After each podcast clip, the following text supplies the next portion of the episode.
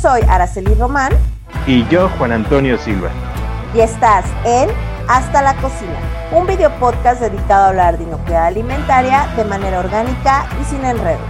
Queremos compartirte experiencias que te permitan conocer más sobre este tema, formando así una cultura de inocuidad.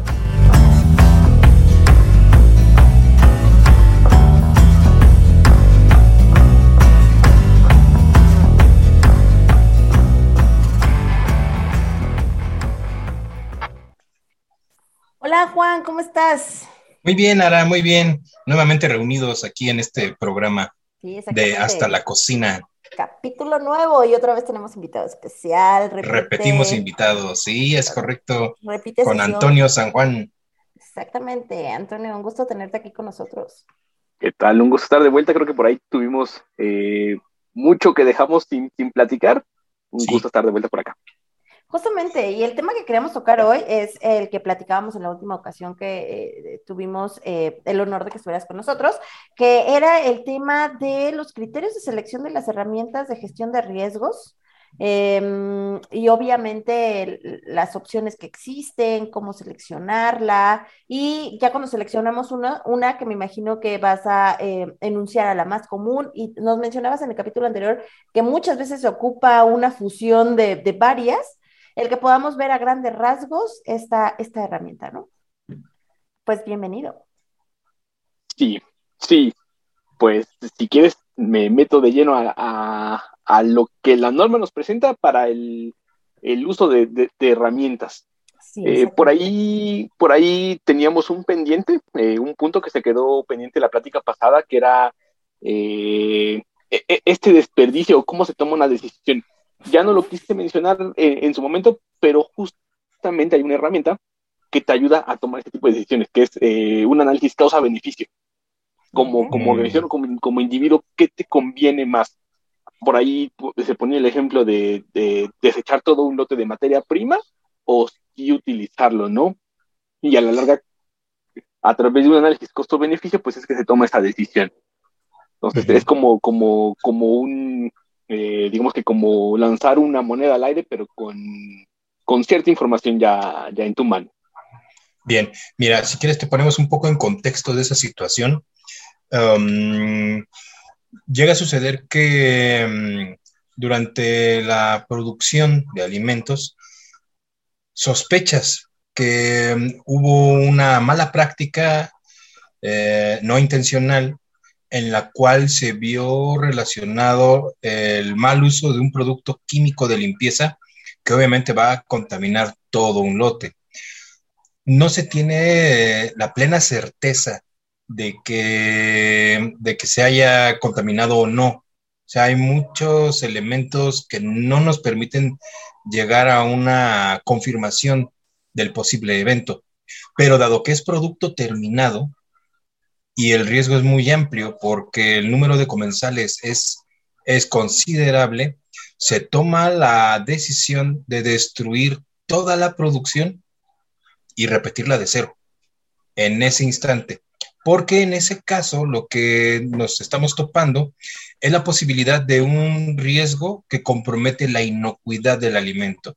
Entonces, digamos que ese es el argumento eh, que se tiene para tomar dicha decisión y realizar la destrucción. Pero ese es un caso. Tenemos otros casos donde probablemente eh, se está recibiendo un lote de materia prima, pero es un lote grande. Y dentro de las especificaciones, no estamos hablando de un criterio que comprometa la inocuidad, pero sí de un criterio que va en función a la calidad del producto, sea gramaje, por ejemplo, y no tanto el gramaje, eh, sino a lo mejor la eliminación de aquellas partes del tejido del producto, porque es este, proteína animal, que no son deseables. Llámale escamas, llámale eviscerado. Todavía el eviscerado sí tiene un compromiso más fuerte hacia la inocuidad, pero llámale plumas en el caso de pollo, etcétera. Entonces, recibes el embarque y descubres que esta condición no se cumple de manera mm, absoluta, vamos a decirlo así. y que trae pequeñas partículas de esos elementos propios del producto, pero que no son deseables. Ahí la, primer, eh, la primera opción que consideraron fue devolverlo todo, pero eso nos hubiera generado un desabasto. Entonces, se tuvo que hacer una muy breve reunión para tomar una decisión al respecto y la decisión, digamos, poco cómoda, pero más eh, pertinente, fue la de ser una inspección prácticamente del 100%, del lote recibido para poder detectar y despreciar aquellos elementos que trajeran aquellas partículas no deseables, pero propias de la materia prima, y solo quedarnos con aquellas que cumplen con el estándar exigido. Obvio, esto implicó la, la pérdida de tiempo, la inversión de mayor cantidad de empleados en una inspección y, eh, obvio, eh, esto nos, nos trajo como consecuencia que los trabajos o las operaciones se vieran retrasadas y se trabajaran de manera forzada, lo que incluso nos podría llevar a la generación de otro tipo de problemas. Pero vamos, esas son las dos situaciones en las que nos hemos llegado a topar. Y obviamente aquí, más allá de, los aspectos que toque, existe el desperdicio, la destrucción de alimentos que ya no se pueden integrar a mi proceso por una o por otra situación. Entonces ya te puse un poquito más en contexto. Ahora sí, ¿qué, qué, qué, qué nos recomendarías tú? ¿Qué herramientas nos podrían ayudar para tomar este tipo de decisiones? digo, herramientas se, me ocurren, se me ocurren varias que al final, eh, muchas de las herramientas que, que, de cierta manera propone o recomienda la 31010 eh, están encaminadas a, a, eso, a toma de decisión. Entonces lo que hacen esas herramientas es plantearte los escenarios o el escenario e irte encaminando. ¿Cuál va a ser la mejor decisión? porque eh, puede que sea la correcta, puede que sea la incorrecta, pero al final te pone como sobre la mesa todas las cartas, todos los posibles eh, escenarios. Y uno que, eh, al menos en mi experiencia, normalmente se olvida es justamente ese punto de costo-beneficio. pero volvemos a, a, algo que platicábamos la vez anterior. Estamos trabajando sobre escenarios hipotéticos nadie puede saber que si hubiéramos tomado esta decisión, ¿qué hubiera pasado? Si hubiéramos tomado esta otra decisión, ¿qué hubiera pasado? ¿no? Entonces, lo, lo más sencillo es plantear el escenario catastrófico o la peor situación y buscar evitarla. Y con base en esto, entonces sí tomar la, eh, el camino o la ruta que nos va a llevar a tener un mejor costo-beneficio. Al final, eh, en situaciones como, como estas, ya va a haber una pérdida ya, ya desde, desde el principio en que se planteó el problema, ya hay una pérdida. Hay que buscar la menor pérdida. Entonces, e, e, el tema del desperdicio, pues, sí se va a presentar. Obviamente, lo, lo que se desearía es eh, no tener e, ese desperdicio en alimentos, pero si ya hablamos de una, de una empresa, corporación, nuevamente se va a enfocar en la parte económica. Y sobre todo, si es eh, una marca ya posicionada, pues no perder este posicionamiento o este, eh, eh, se me fue la palabra, este, esa reputación ante, ante sus usuarios o ante el mercado, que a veces puede pesar más que, que ese desperdicio. Entonces, Ok, entonces sería básicamente hablar sobre costo-beneficio en este caso. Es correcto, sí. Muy bien. Entonces, yo creo que con eso ya abordamos un poquito ese, ese tema. Eh, ahora ya nos podremos ir un poquito más, ya de manera, digamos, mm, más libre, el que tú nos comentes algunas de estas herramientas, aquellas con las que a lo mejor has llegado a trabajar un poco más con tus clientes en el hecho de, de hacer un análisis y una gestión de los riesgos. Sí, antes, de entrar de lleno a las herramientas, hay que eh, un poco y entender al menos las etapas por las cuales se tiene que pasar en la gestión de riesgos.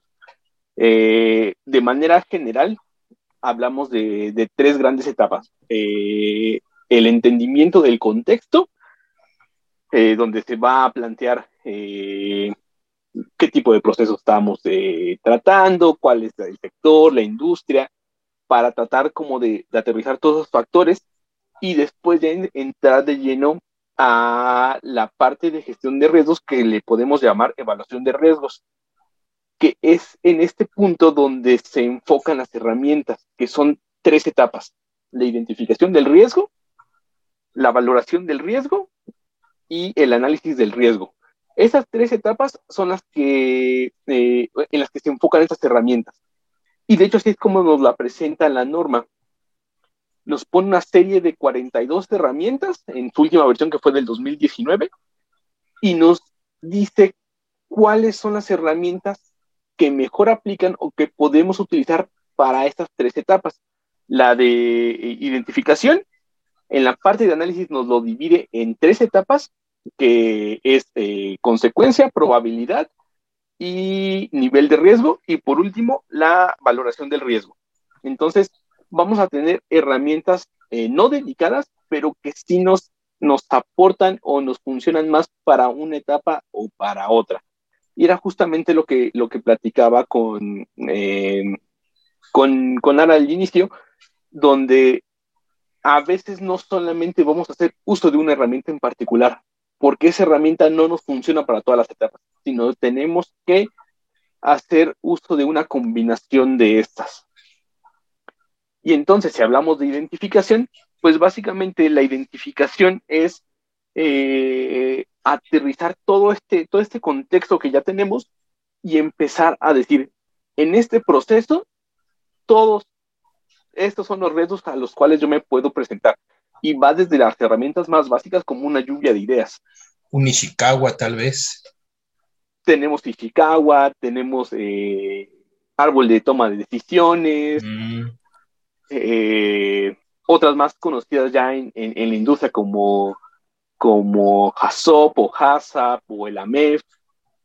Entonces, dependiendo de, de la situación en la que nos encontremos, eh, podemos tomar la, eh, esta norma como una guía para que nos vaya encaminando a, decir, ok, esta es la situación, este es el problema que se me presenta, cuál de estas herramientas es la que más me va a servir o la que más me va a ayudar.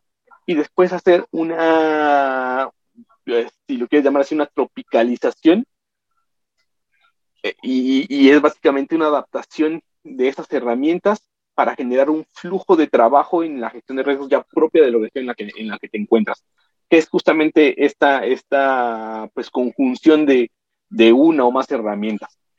O sea que básicamente tú vas a elegir la herramienta que más convenga al tipo de organización en la que tú te desarrollas, el entorno en el cual se mueve tu organización e incluso el producto o servicio que estás ofertando es conforme tú vas a ir detectando aquellas herramientas que sean de valor para hacer la, identificación de riesgos, ¿cierto? Es correcto. Así como, como todo sistema de gestión que lo que hace la norma es ponerte eh, como el panorama general, ya es, eh, ya depende de cada organización qué es lo que más les funciona, qué es lo que mejor se adapta a su situación. Y entonces te plantea todas estas 42 herramientas que puede que algunas ni siquiera las ocupes, otras que ya las conozcas o que ya las estés utilizando, y entonces es conveniente justamente empezar a hacer uso de esas que tú ya conoces. Ya, ya hablabas del Ishikawa, ¿no? Que, es muy recurrente ya en, un sistema de gestión para el tema de, de producto no conforme, no conformidades. Eh, industria de alimentos, pues eh, ya es bien conocido el tema de análisis crítico de controles. Entonces ya son, son herramientas que ya, sí. Toño, a mí ahí eh, creo que puede generar una duda un poco grande, porque cuando hablamos de eh, sistemas de gestión de inocuidad alimentaria, eh, es bien sabido que la norma 22000 en su última versión cambió justamente a ser una norma de estructura de alto nivel. Y, pero aquí hay un tema, aquí te va a pedir dos análisis de riesgos. Entonces, cabe la posibilidad que, se dé pie a que exista esa como confusión de que el HACCP puede resolver todo, ¿no? Pero sí sería importante aclarar, porque en el punto donde te pide el análisis de riesgo, te pide como el riesgo, pero de la organización en general, no el riesgo en el proceso productivo. Proceso productivo, exactamente. Entonces creo que ahí sí es importante definir claramente que aunque te dé todas las herramientas, eh, esta guía 31010, em, no direccionar solo que para el sector de alimentos está HACCP, sino más bien va a ser qué enfoque le vas a dar a ese análisis de riesgo. Si va a ser un riesgo de la organización o va a ser un riesgo en el Ajá, justamente. Y la otra, yo agregaría por ahí unos puntos como, o pasos previos, porque eh, tal vez las empresas no tengan implementado un sistema de gestión, tal vez si apenas están trabajando en, en, este análisis de riesgo, tal vez solo quieren implementar ese punto o esta herramienta, pero creo que sí es súper necesario y súper importante algo que mencionaste y que yo pondría como un paso previo, eh, eh, este mm, pues más que importante, yo creo que súper necesario. Este contexto de la organización es sumamente importante y poder identificar esas partes interesadas, que al final en el sistema de gestión viene como requisito de, las, de los esquemas de certificación, ¿no? Pero sí es sumamente importante porque bien decíamos que podría haber riesgos eh, con enfoque a, no sé, a temas institucionales, a temas de gobierno, a temas de cumplimiento legal, pero va a haber riesgos completamente enfocados a la operación. Y la operación, tal vez cuando estamos en la industria de alimentos, pues va a ser fácil identificar a través de HACCP, ¿no? Esos riesgos de producción, de la línea de producción, del proceso de fabricación, pero tal vez para esa persona o, no sé, eh, la persona destinada para implementar ese análisis de riesgos no tenga la misma información o el mismo contexto de cómo se maneja la organización a nivel directivo, a nivel gerencial, ¿no? Sí, y, justamente va, va, por ahí. Eh, parte de lo con lo que inicia la, la norma 31.000. Eh, tomando en cuenta eso, eh, que esta norma puede ser aplicada para cualquier organización independientemente de si ya está involucrada en un sistema de gestión o no, por eso es que en, su última versión, que la de 2018, introduce el tema de contexto dentro de la norma como algo bastante fuerte. De hecho, la, norma se divide en tres partes, básicamente. Una con, principios básicos de la gestión de riesgos, otra que se llama marco de referencia, que es justamente donde empiezas a planificar todo esto. Antes de ya meterte de lleno a, eh, dime con qué, con qué, con qué herramienta puedo analizar mejor el riesgo la norma te pone, te pone el freno y te dice, vamos a hablar de un marco de referencia y de un contexto para entender la situación en la cual te encuentras y justamente también tratar de entender con qué profundidad se va a abordar, porque no es lo mismo hablar de un riesgo operativo, como bien lo mencionas, a querer abordar otro tipo de riesgos.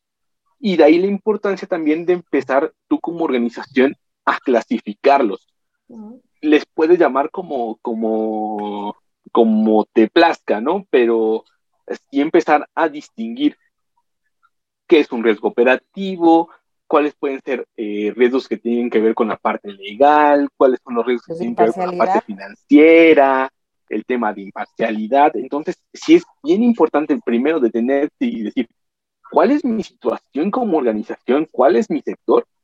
Y a partir de ahí empezar a desmenuzar qué es lo que, y, podemos empezar por, por, lo básico, ¿no? ¿Qué es lo que se me exige tener? ¿Qué es lo que se me pide? Y ya después podemos empezar a evolucionarlo. Ah, algo, algo importante de aquí es eh, justamente lo que comentabas. Eh, estos, eh, esa parte interesada o esas partes interesadas, involucrarlas, porque ellos nos van a aportar cierta parte de ese contexto que puedo yo no conocer. Y entonces, una vez que ya tengo todo, como todo este eh, planteamiento inicial, ya tengo cierto panorama de cuál es mi situación y qué es lo que puedo yo eh, empezar a utilizar. Porque es muy común que cuando a una persona se le, se le pide análisis de riesgo, pues le sueltan el problema, que es lo que normalmente pasa con las no conformidades o con el producto no conforme, que le sueltas un problema y pides una solución sin antes empezar a, ver como todo ese trasfondo que hay. Y por ahí lo comentaba la vez pasada, en las conclusiones. Eh, ¿Por qué mis no conformes son repetitivas? ¿Por qué en lugar de que disminuyan, aumenten? Están incrementando. Porque estamos atacando, digamos que, eh, los problemas de manera superficial sin antes ver, digamos que, eh, eh, la gran imagen, ¿no? Sí, exactamente. Muchas veces es el tema de no comprender el contexto completo y solo conocer una partecita, ¿no? Sí, que, normalmente es, un error común de apagar eh, pequeños fuegos en lugar de entender por qué surge el incendio. Exactamente. Mm.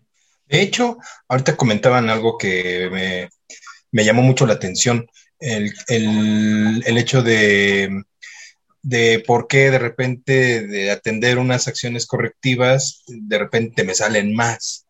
Y es algo que también sucede cuando tú vas iniciando y vas, eh, eh, vas apenas madurando tu sistema de gestión. Es natural que a lo mejor te encuentres con unos primeros hallazgos que son los que van a, a activar por primera vez el motor de las acciones correctivas como herramienta de mejora. Pero obvio, cuando tú lo corriges, lo que va a suceder es que te va a permitir ver más de tu proceso y detectar más elementos, más elementos que bien sean riesgos o bien ya sean problemas. Y a lo mejor en una primera fase de maduración de tu sistema es cuando se van a incrementar el número de acciones correctivas. Pero probablemente conforme vaya madurando mi sistema, después de incrementar, tiene que empezar a haber una reducción. Más bien lo que, lo que a lo mejor tú tocabas, Sara, la vez pasada, se refiere a organizaciones que ya llevan muchos ciclos con su sistema de gestión ya certificado y a pesar de llevar todos esos ciclos, siguen teniendo un montón de acciones correctivas. Y sobre todo ahorita, este Antonio tocó algo que no habíamos mencionado la vez pasada. Aparte de que van creciendo o no disminuyen, además son repetitivos. Tenemos la misma no conformidad de manera constante. Entonces, ahí es cuando dices, no hubo un análisis. Y como también ahorita comenta Antonio, es que no hubo un análisis porque demandas una solución inmediata y eso se, se transforma en una corrección inmediata y no en una acción correctiva. Entonces, ahí es donde se puede desvirtuar. Pero bueno, eso fue algo que salió a colación de los comentarios iniciales. Es rapidísimo. La vez, eh, en capítulos anteriores, Ara y yo, Antonio, comentábamos acerca de la naturaleza de los productos terminados, cómo pueden funcionar en un mercado u otro. Y ahorita que hablábamos del contexto, lo traigo otra vez a tema. Yo en, la, en el marco referencial de mi organización voy a considerar los estatutos legales que me aplican en mi país de procedencia. Pero supongo yo que cuando empiezo a expandir mi operación y empiezo a exportar mis productos, entonces las partes interesadas van a ser otras y por tanto va a haber una modificación a mi marco referencial porque voy a tener que adoptar además eh, las cuestiones legales del, país en donde yo voy a empezar a llegar. Y eso es únicamente cuando empiezo a exportar.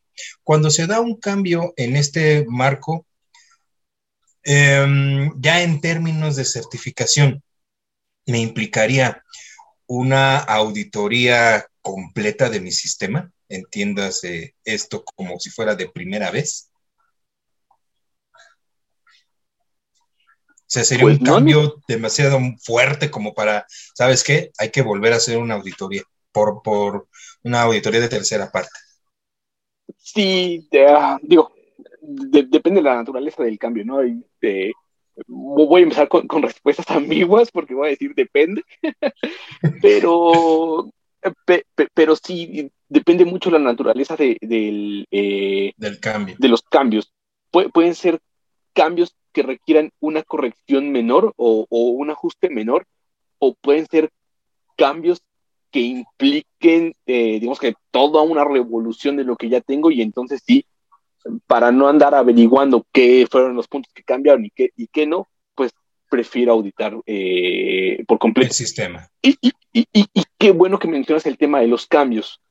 Al final, eh, el tema de la gestión de riesgos no es algo estático, no porque lo hice una vez eh, y con el afán de que me dieran mi certificado, no lo tenga que estar renovando y mejorando y evolucionando. que justamente es de las partes importantes de la gestión de riesgos. El contexto no está estático, el contexto se va, se, está moviendo, está, está en constante cambio. Entonces, conforme esa parte esté cambiando, yo debería estar evolucionando mi gestión de riesgos. Y, ahí la importancia de tener a esa, esa persona que esté al pendiente de cómo se mueve el entorno. Porque si nos quedamos en nuestro huevito y, nos olvidamos de que allá afuera hay un entorno que está afectando, y si ni siquiera lo hemos entendido, entonces pues me voy a quedar estancado. Y, y esos riesgos, si llega a pasar, oye, ¿por qué no nos dimos cuenta de ese riesgo? Oye, porque no te estás dando cuenta que tu entorno está cambiando, ¿no? Y cuando, puede ser que cuando lo, evaluamos en, una primera instancia, pues lo, lo desechamos o lo descalificamos porque no era tan importante en ese momento pero ahora ya es importante. A mí me gustaría agregar un tema ahí. Cuando hablas de esos cambios importantes o que afectan de manera directa mm, en un gran porcentaje tu sistema de gestión, no se tiene que hacer una auditoría de certificación. Lo que se tendría que hacer más bien es una auditoría interna. Las auditorías de certificación más bien van enfocadas o se programan según los ciclos de certificación. Eso sí es importante dejarlo claro, porque el gran ejemplo es cuando existen los cambios de versiones de los esquemas de certificación. No de manera inmediata se lleva a cabo la auditoría de certificación. Hay periodos de transición y fechas límites para certificar en esa nueva versión, llamémoslo así. Mm. Pero esto no implica a que tú no lleves tus cambios de manera ordenada y lleves tus procesos de auditoría interna y, demás dentro de tu programa interno. Eso de primera instancia. Eh, algo que es importante, que sí me gustaría retomar de un tema anterior, es justamente lo de las no conformidades. Eh, yo sí creo que, como bien lo mencionas, los sistemas de gestión no son perfectos. Los sistemas de gestión, y bien lo menciona eh, Antonio, no solo para el análisis de riesgos, sino los sistemas de gestión son dinámicos, van a ir cambiando conforme la organización va cambiando y conforme las necesidades de la organización van cambiando y puedes ir eh, teniendo esos tropiezos, porque justamente la conclusión del capítulo anterior tenía que ver con el ciclo de Deming y creo que es sumamente importante en estos temas. Al final tú implementas algo, lo vas a evaluar si funciona o no funciona y te darás cuenta si tendrás que hacer un cambio o no según el resultado que hayas tenido esa evaluación. Pero lo que sí es importante que los sistemas o el enfoque más bien basado en riesgo te lleva a tener un enfoque de prevención y ese enfoque de prevención te lleva a que tú deberías de tener previsto cuáles van a ser los posibles problemas que van a existir y para los cuales ya vas a tener una solución, por lo cual el número de no conformidades sí se debe de ver afectado. No deberías de tener tanta no conformidad porque tú ya tienes analizado el problema y tienes una posible solución a, ese problema. Sí, totalmente correcto y, más que solución, poniéndolo en términos de, gestión de riesgos, yo le llamaría un control. Vas a tener un control para esa situación que puede o no ocurrir. Ahora, eh, digamos que eh, esta es como la primera vuelta del ciclo, poner, eh, poner a prueba ese control. Pero, ¿qué pasa una vez que lo pones a prueba? Y terminamos con, algo que es, justamente ese seguimiento y medición que, que tiene todos los sistemas de gestión qué tan eficaz fue. Y entonces ahí es donde puedes empezar a medir. Oye, ¿sabes qué? Eh, pues no funcionó, porque ya me di cuenta que sigue ocurriendo. Ah, ok, entonces ya sé que por ahí no va la cosa, o que en esta situación en particular no fue tan efectivo, ya poniéndolo en, términos de, fue efectivo o no fue efectivo, que lo mismo podemos trabajar con, con no conformidades, aplique exactamente igual para, para los riesgos. Eh, tienes una situación, generas posibles eh, medidas de contingencia, de control, de prevención, los pones a prueba, ves si funciona o no funciona. ¿Qué te va a implicar esto? Pues poner indicadores, saber qué vas a medir, eh, hacer uso de, herramientas para que te estén dando como, como cierto indicativo. Y ahí depende de lo que tengas a tu alcance, ¿no? Que, que justamente entra nuevamente este tema de costo-beneficio. Quiero medir todo, o solamente lo que es importante, ¿no? ¿Qué, tanto, qué tanto trabajo me va a implicar eh, poner alarmas en todos los riesgos que posiblemente puedan ocurrir o enfocar mi esfuerzo y mi trabajo a lo más eh, relevante, o importante. Y creo que ese te lleva a un punto interesante, Antonio, porque justamente va como a las etapas que tienes que ir siguiendo para el, el análisis del riesgo, ¿no? Ya que estás identificando el, el fallo o estás identificando el peligro, y haces justamente ese análisis de probabilidad-severidad. Em, pero una vez que llegas a ese punto de la, de la medición, más bien de determinar el nivel de riesgo, porque ahí es justamente, creo, el punto clave que tú mencionas. ¿Qué tan relevante es ese riesgo? ¿Tiene de verdad un impacto? ¿O voy a dejarlo como un mero control? ¿O de verdad, eh, si lo ponemos en términos de HACCP, o va a ser un punto crítico de control, ¿no? O sea, va a ser algo que definitivamente no voy a dejar de estar observando o de estar monitoreando porque sé que ahí está el punto sensible de mi proceso. Y, y, es justamente, qué bueno que lo mencionas, porque es justamente donde a veces el, el hacer uso de una única herramienta puede que nos deje cortos eh, y, lo pongo con, un ejemplo de, las herramientas que eh, creo son las más socorridas, hablando de, gestión de riesgos, que es el AMEF. E, el AMEF es muy bueno para cierta situación, pero se queda corto en darle cierto nivel de relevancia a todo lo que ya identificaste, que es empezar a, a decir, esto sí, con esto sí me voy a quedar, o esto lo voy a volver algo crítico, eh, en términos de lo que una organización desee, colocar, que, también ahí eh, es un punto importante. Cada organización determina lo que va a ser relevante o lo que no va a ser relevante, según nuevamente el contexto, la situación en la que se encuentre. Y entonces es donde empiezas a decir, ¿sabes qué? No solamente necesito una MEF, eh, lo voy a combinar con análisis de puntos críticos y le voy a poner criticidad y le voy a poner eh, un nivel de riesgo a todo lo que yo identifiqué, a, adicionar a lo que ya el propio MEF me dio, o, eso lo empiezo a convertir en algo cualitativo y por ahí hago, hago cálculos, le empiezo a dar como, como más, eh, más peso, más formalidad, y entonces empiezo a hacer algo más robusto. Pero ¿cuándo puedes llegar a ser algo robusto? Pues hasta que tengas como cierta experiencia y ya hayas recorrido cierto camino en, en eso. Digo, hablando de que eh, en el supuesto que es una organización que apenas va iniciando, ¿no? Claro. Digamos que debe haber cumplido ciertos ciclos para que empiece a robustecer este sistema. Ahí me gustaría agregar una pregunta porque creo que eh, en mi experiencia cuando se han implementado HACCPs, creo que es de los puntos más sensibles de dónde se toman esas tablas en las cuales defines el nivel de riesgo. Existen unas relaciones en las cuales te dice si tienes, em, no sé, es que yo me imagino que las has visto, son estas tablas en las que tienes eh, numeración eh, descendente y ascendente y haces una relación de si tengo tanta probabilidad y tanta severidad, esto quiere decir que me llevó al punto rojo y va a ser súper crítico. Son como las que se manejan en la norma para determinación de peligros en el caso, por ejemplo, de un producto químico, ¿no? Que dices eh, nivel de peligrosidad contra recurrencia y estableces cuadrantes, ¿no? Y ya de allí tú vas decidiendo más o menos qué va a ser crítico y qué no tiene esa criticidad en función de estos dos valores. Creo que es por ahí. justamente, solo que el tema está en que cuando se evalúan esos planes, HACCP siempre se preguntan las referencias, de dónde se están tomando, por qué determinaron que esos valores son los que te van a llevar a que sea crítico o no crítico, relevante o no relevante. Y sí es un punto sumamente importante, porque al final ahí estás determinando el nivel de riesgo.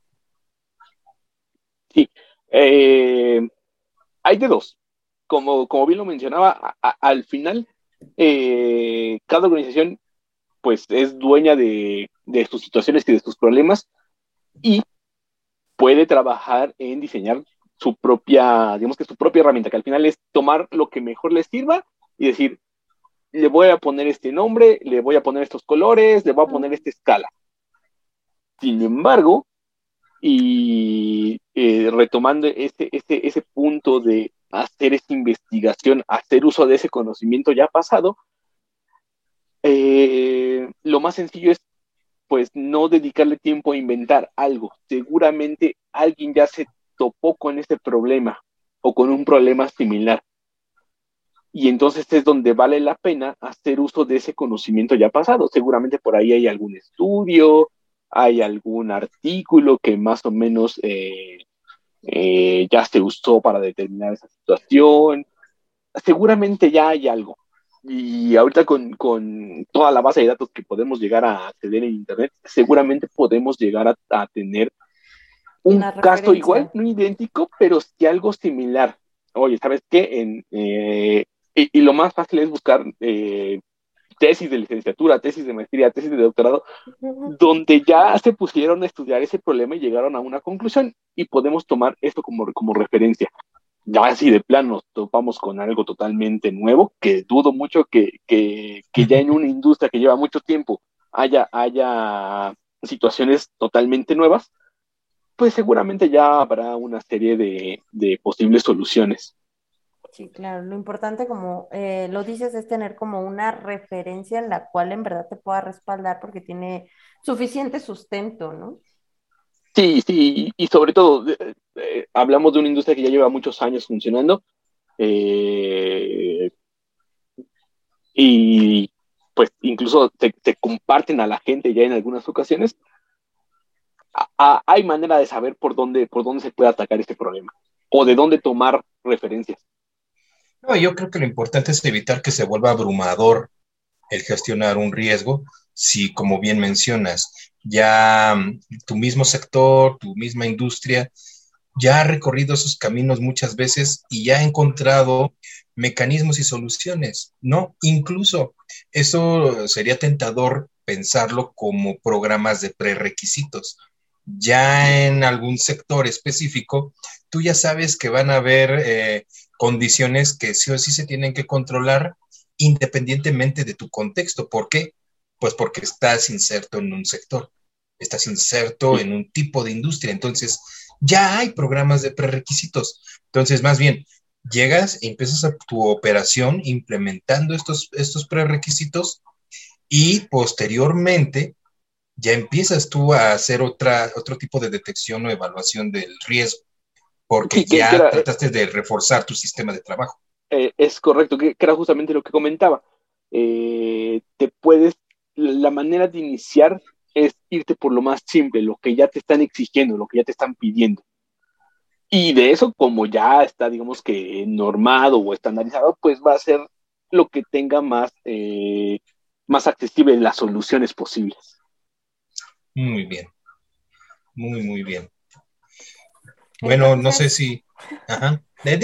consejos. sácalo. Consejos, consejos básicos para alguien que apenas va a implementar una, em, un análisis. va a empezar con su análisis de riesgos, no tiene sistema de gestión, creo que a veces son los que requieren más orientación porque los que ya tienen un sistema de gestión, que al día de hoy ya todos deben de estar en estructura de alto nivel, eh, pero tal vez los que lo dejaron votado en versiones anteriores y no han hecho ningún tipo de modificación y apenas van a meterse a este tema de gestión de riesgos, ¿qué les recomiendas? ¿Por dónde empezar? Eh, ¿Cuál es la herramienta más viable? Hablando de eh, generalidades, o sea, me refiero a empresas de cualquier giro, de cualquier em, o servicio que no esté relacionada tal vez con, con alimentos, ¿no? Sino empresas de cualquier giro. ¿Por dónde empezar? Ah, creo que el, por dónde empezar es justamente eh, lo que comentaba antes, no querer entrar de lleno a resolver todos los problemas, sino dar ese pequeño paso atrás y empezar con ese análisis de contexto. Y ahora, en ese análisis de contexto también nos podemos perder, pero aquí eh, digamos que el, como eh, el tip que, les puedo dar es trabajar de manera estructurada desde un inicio. eh, si bien nos podemos eh, ir por las herramientas más sencillas, que puede ser una lluvia de ideas, pero a esta lluvia de ideas vamos a ponerle reglas, desde cómo va a ser eh, integrado el equipo, cuánto tiempo va a durar la sesión, qué estructura va a tener, cuál es el objetivo, independientemente de que queramos usar una herramienta, por muy sencilla que parezca, pero siempre hay que darle cierto orden y cierta estructura. Y la planificación, siempre la planificación. Vuelvo a insistir, no querer entrar de lleno a resolver el problema, porque si lo hacemos de esta manera, nos vamos a ir dando cuenta sobre la marcha que vamos a tener que dar un montón de pasos atrás porque algo se nos olvidó, algo faltó, eh, no era por ahí. Entonces, siempre vale la pena detenerse, estudiar un poquito y algo que siempre comento es, eh, no es necesario inventar... Eh, los hilos negros. los hilos negros, sí. Normalmente muchas personas ya sufrieron por este camino, ya conocen los posibles resultados y vale la pena echarle una buscadita en internet de eh, cómo se resolvió este problema y tomar eso, eso, eso como punto base para no iniciar en cero o iniciar en blanco. Aquí me gustaría agregar, eh, justamente tu consejo es muy bueno, pero eh, muchas veces mm, se desvía un poco a que la gente baja toda la información de internet y quiere hacer el copiar, pegar, ¿no? Sí, sí, sí, yo estoy de acuerdo que justamente no es necesario inventar los hilos negros. Hay mucha información en internet donde te puedes guiar. Eh, de seguir. Pero justamente eso, es una guía. Es una guía, exactamente. Ve como paso a paso cómo lo hizo, cómo le funcionó. Porque hay que recordar también otra cosa cada empresa va a ser diferente, aunque sean los mismos giros, aunque hagan exactamente lo mismo, puede que lo hagan completamente diferente, estén en contextos completamente diferentes. Con tecnología diferente. Tecnología totalmente distinta, sí. y, justo a eso me refería que una vez que tú ya tienes, eh, para decirlo vagamente, la receta, tienes que ver con qué de esa receta sí cuentas porque puede, y dar un ejemplo de cocina, ¿no? Eh, te piden una batidora con ciertas características. ¿Sabes qué? Tienes una pala y tienes tu brazo, pues lo voy a hacer ese, esa parte de otra manera. Y entonces, no empezaste de cero porque no empezaste a crear la receta y a crear todos los pasos, pero ya tienes un punto de vista y empiezas ahora sí a tropicalizar de acuerdo a tu situación. Pero digamos que ya te ahorraste gran parte del camino, ¿no? Sí, claro. Ahora, yo creo que te falta un elemento importante para aquellas empresas que van iniciando en este camino de la gestión de riesgos. Y una de las primeras medidas que deben de considerar es pues, contratar un asesor, ¿no? Totalmente de acuerdo. Claro, no, y o sea, suena chusco, pero no lo es así. Sí, con mi, tarjeta, mi tarjeta de presentación. Sí, sí. No, es que, digo, suena, suena chusco entre nosotros y suena comercial para nuestra audiencia, pero por lo menos en un inicio, cuando una organización empieza a recorrer un camino en un estándar nuevo, sí es altamente recomendable contar con un asesor que le ayude precisamente a, a caminar esa senda. Ya posteriormente, conforme vaya adquiriendo madurez, sí es más fácil que ellos puedan ir recorriendo sus propios pasos. De hecho, es lo deseable. Un asesor debería de ser una medida inicial, no una medida permanente. O sea, es alguien que debe de apoyar, sobre todo en el arranque y a lo mejor eh, con breves eh, este, intervenciones a lo largo del proceso de maduración de la organización. Pero mm, aunque suene chusco, yo creo que sí es importante, sobre todo en un inicio, el apoyo de un asesor externo que te ayude precisamente a estructurar la forma en cómo tú trabajes con esas herramientas. ¿No? Sí, total, totalmente de acuerdo. Eh, así. Y más cuando tienen metas de tiempo, ¿no? Sí, sí, sí, sí. Así, así como comentaba que, no hay que inventar nada y que ya la mayoría de las cosas están resueltas, o ya hay alguien que, que caminó por ahí, pues qué mejor que decir, ah, bueno, no solamente me voy a poner a buscar, sino lo voy a traer como acompañante para que me guíe al inicio. Exactamente. Sí, totalmente de acuerdo con tener un asesor o un consulta. Muy bien. Pues no sé si hay algún otro tema más que tocar, si no, nuevamente voy a ser este, la persona mala del cuento. pasaríamos a nuestras conclusiones. Pero no sé si haya todavía un tema más que tocar, porque pues es vasto, sale un montón de cosas aquí. Sí, ah, ¿saben qué? Sí, hay un tema importante. Justamente em, en el episodio pasado hablábamos del riesgo residual. A mí sí me gustaría Ah, que se aclarara como este concepto, porque a mí me ha tocado ver que en muchas ocasiones se mm, deja de lado o ya no se considera. Entonces, eh, saber cómo se maneja, de dónde sale, eh, creo que va justamente relacionado al concepto de riesgo cero que no existe.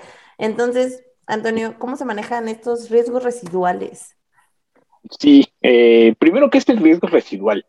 Al final, eh, como lo, como lo define la norma, es así vago el riesgo después del riesgo. Eh, si bien la gestión de riesgo lleva una serie de pasos que es identifica, analiza, evalúa, trata, después de este tratamiento, ¿qué pasa? Que era lo que platicábamos. Puede que ese tratamiento sea efectivo, puede que no sea efectivo, logró, logró mitigar el riesgo, no lo logró mitigar. Ahí está inmerso este riesgo residual. Tengo un riesgo inicial que ya eh, le puse ciertas acciones, que ya estoy realizando esas acciones, pero ¿qué pasa después? ¿Qué me, ¿Con qué me quedo? Con cierta parte del riesgo si es que lo logré mitigar. Y al final esto se va a convertir en un nuevo riesgo, porque ya no es idéntico al inicial, ya se convirtió en algo más. Entonces, Ahora, esto- ese, ese, ¿Esto va a pasar para todos los riesgos identificados o digamos que lo voy a considerar para los riesgos de alto impacto? en teoría, sucede para todos. Porque al final lo que estás haciendo al, eh, al tomar acciones sobre esa situación, lo estás modificando de alguna manera. Y esas acciones van a conllevar una serie de situaciones o eventos que en algún momento pueden ser también riesgosos. Ok. Y todo lo que eso conlleva va a recaer en riesgos nuevos, que en primera instancia lo puedes llamar riesgo residual, que es lo que te queda después de todo este primer proceso. Ok, lo podríamos, eh, si lo pusiéramos en, en palabras del ejemplo que nos diste en el episodio anterior, en el sentido de voy en un auto porque me voy a trasladar del punto A al punto B y mi control para evitar llegar tarde es utilizar una eh, aplicación tecnológica eh, como Waze.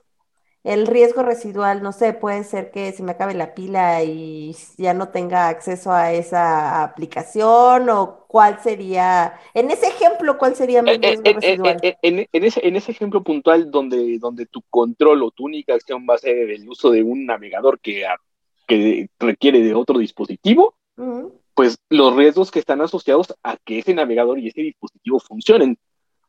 Porque ¿qué va a pasar? Como bien lo mencionas, en algún punto puede dejar de funcionar, puede tener un error, puede tener un problema de red. ujú, Pongámoslo en una situación donde estás en un camino totalmente despoblado, donde no hay eh, red celular. tu, tu opción de navegador pues va a quedar totalmente descartada. sí, sí. Pero es ahí donde empiezas a pensar en los riesgos que conlleva ese riesgo. Mm, Tienes la alternativa B, ¿no? De tener tu mapa a la Tu antigua. guía roji. Exacto. Y ahí ya nos podemos poner en escenarios totalmente paranoicos, de decir, es que puedo sacar riesgos del riesgo, del riesgo, del riesgo, y la realidad es que sí. Pero mi regresamos. guía roji. Ahí tienes la opción de descargar este, tu mapa o tu O te- o ruta tener tu antes mapa, de iniciar el, el viaje. No Es tienes datos, recuerda ¿Ya que estás en plena ¿Ya sierra. ves? Sí, no, pues es que, es que ya nos ha pasado, entonces ya has recorrido ese camino, ¿no? Y, Pero bueno. y justamente hasta que no te pasa es que lo visualizas y dices, ah, ok, la, el siguiente viaje que haga me voy a prevenir doblemente y no solamente voy a llevar mi navegador, sino voy a llevar mi navegador con el mapa precargado. Sí, Y así es como ese riesgo empieza a evolucionar y empieza a mejorarse. Exactamente. Rapidísimo. Eso es como mm, en el entorno del servicio de alimentos, porque lo tenemos que traer un poquito para nuestra cancha.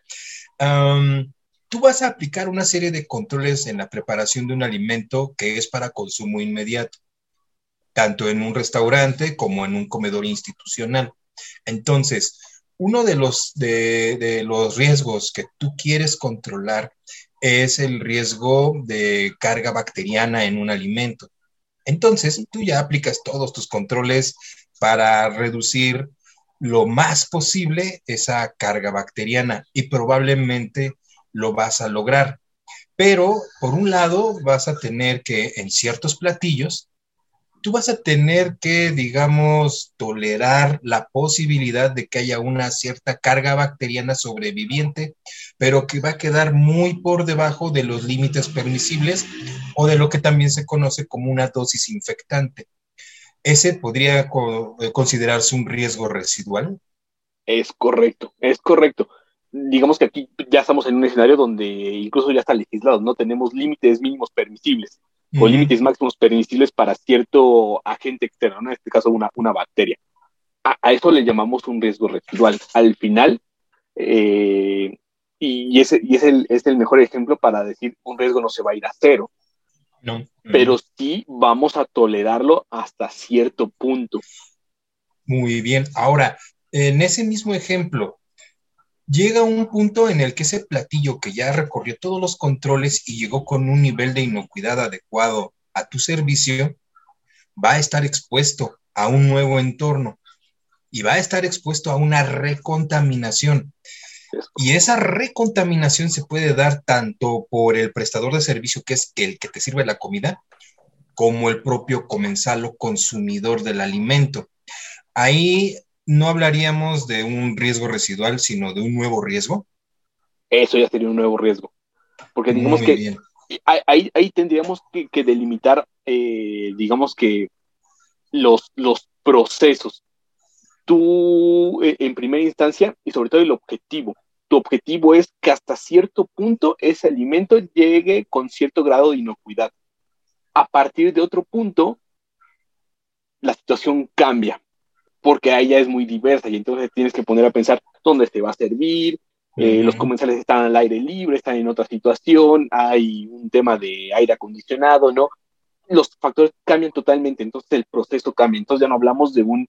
Eh, eh, ya no estamos hablando de la misma situación o del mismo riesgo, que también hay, qué bueno que lo mencionas, porque es de gran importancia delimitar hasta dónde quiero llegar con, este riesgo, con este control. O sea que tú también vas a establecer el alcance de tu sistema en función de hasta dónde vas a llegar en tu responsabilidad al momento de gestionar un riesgo. Es correcto, es correcto. Eh, eh, no tanto de que hasta ahí te quedes, sino que eh, hasta cierto punto tienes que plantear otra situación totalmente distinta. Es como lo que comentábamos Araceli y yo en otros programas. Hoy en día, y sobre todo marcado por la, por la situación de la pandemia, los servicios delivery han proliferado y ahorita es una línea de negocio muy fuerte. Entonces, ¿qué pasa con aquellos establecimientos que, que ofertan alimentos preparados para consumo inmediato? Que tienen un, digamos, una, un control de sus productos por lo menos hasta el momento en el que se entregan al repartidor, sea propio o sea de un servicio de, aplicación. Entonces, ahí estaríamos cayendo en el mismo caso que mencionas. Mi alcance va a llegar eh, hasta aquí, pero a partir de que el producto sale de mi establecimiento en un servicio delivery, va a ser otra la situación que yo debo de establecer. Ajá, justamente puedo yo pensar en, justamente a nivel proceso, es mi proceso termina en la entrega al repartidor del alimento preparado y ahí comienza un proceso o una situación totalmente distinta. Es correcto, una nueva etapa. Y entonces esa etapa nueva va a tener sus propios riesgos inmersos. Y entonces requerirá de un análisis. Al final mi objetivo va a seguir manteniendo la inocuidad de este, de este producto. Pero aquí ya eh, digamos que eh, mi análisis inicial no va a ser válido, sino tengo que analizar esa situación en particular, que es la de el recorrido de entrega. porque ahí voy a meter una serie de factores totalmente eh, nuevos que no son los de la preparación como tal. No, muy bien. Creo que una forma muy práctica de ver esto es em, cómo se hacen los planes HACCP. Eh, justamente es que primero defines un diagrama de flujo y vas eh, colocando como todas esas operaciones unitarias eh, y sobre cada operación vas haciendo tu análisis de posibles peligros para después determinar el nivel de riesgo, ¿no? Creo que funcionaría un poco igual, que primero podríamos definir ese diagrama de flujo para lo que vayamos a hacer, para el proceso que vayamos a hacer, todas las etapas de proceso y sobre cada etapa definir como los posibles eh, fallos que pudiéramos tener, ¿no? Según la herramienta que estemos utilizando. Bueno, entonces con esto estamos, estamos tomando todos estos elementos y ya los estamos aterrizando para lograr entender cómo este estándar de gestión de riesgos va aplicando también al sector de alimentos. Cómo vamos a empezar a identificar y a categorizar los riesgos a lo largo de mi proceso y cómo es importante establecer fases. Y sí, obviamente va a brotar que la principal herramienta de la que podemos echar mano es HACCP, pero obviamente también, y con ayuda de un asesor, buscar otras herramientas que nos ayuden a fortalecer esa, esa gestión de los riesgos. No sé qué más nos puedes comentar, estimado Antonio. Pues, pues ya digo, ese, último ya me sonó más a, más a conclusión, que es, justamente eso. Eh, lo importante que comentaba es ir paso a paso y creo que por ahí sí lo, sí lo, lo, dejamos un poco de lado, pero es justamente empezar como, como de, de menos a más. Tenemos una situación o un, o un escenario complejo que se llama eh, proceso de una, de, una, de una organización, vale la pena justamente ir eh, desmenuzando, ir atacando problema por problema y al final tener una solución global. ¿no? Perfecto. Muy bien, pues como ya son las conclusiones, Sara.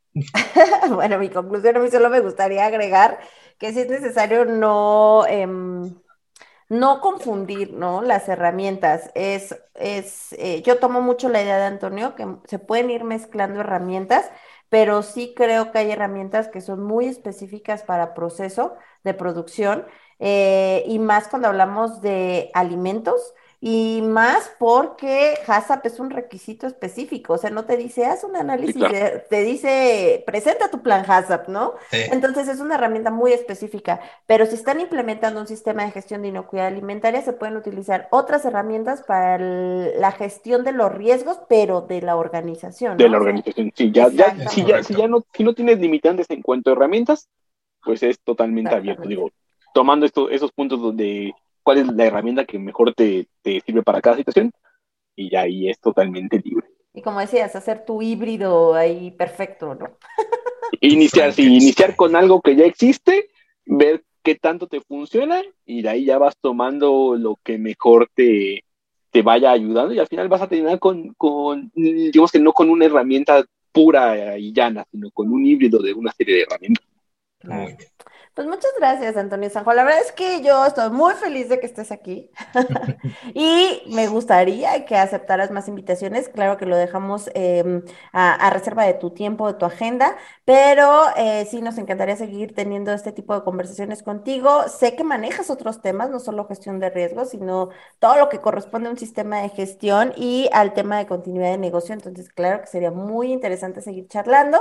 Pero eh, pues las puertas quedan abiertas para nosotros, o con nosotros más bien. Claro que sí, yo encantado. Muchas gracias. Este, Juan, ¿algo que quieras agregar para despedirnos? No, nada más, no quiero excederme tampoco. Únicamente sí agradecerle mucho a Antonio su participación. Realmente es, es es un tema muy interesante que le puede llamar bastante la atención a nuestra audiencia y que vale la pena considerar, porque solo abarcamos o mordimos algunos cuantos aspectos de lo que puede ofrecer la herramienta. No hablamos de protección de datos, no hablamos de, por ejemplo, la parte predictiva en el mantenimiento de los equipos, no hablamos o no profundizamos en la parte a lo mejor del cumplimiento legal, que es, parte de la protección de riesgos de la empresa. ¿no? Eh, pero, pero es un tema muy vasto, muy interesante y agradecemos mucho que nos hayas ayudado a empezar a hablar de este tema con, con nuestros seguidores. Pues más bien gracias a ustedes por la invitación y sí, totalmente eh, de acuerdo, ya eh, esto fue, digamos que un, una embarrada inicial y ya las aplicaciones pues son muy vastas. Claro, claro. Pues muchas gracias, despedimos el programa, nos vemos en un siguiente episodio. Recuerda que nuestras redes sociales aparecen al final de este video y también ya puedes encontrarnos en Spotify. Nos vemos. Algo más, algo más rapidísimo, disculpa. Eh, Antonio, ¿quieres compartir eh, con nosotros o aquí en el programa algún medio de contacto? Este, pues mi correo electrónico el que tú eh, quieras, el medio que quieras. Eh, puede, puede ser mi LinkedIn, que es eh, a San Juan. Así me pueden encontrar como Antonio San Juan en LinkedIn. Perfecto. Muy bien. Por si algún, este, algún miembro de nuestra audiencia quisiera contactarte, pues ya tiene un primer medio, ¿no? Por eso quise hacer esa pausa. Pero nada. De cualquier forma voy a dejar en la descripción del video las direcciones de LinkedIn de los principales pues nos vemos y muchas gracias por el capítulo. Hasta luego. Hasta luego. Hasta luego.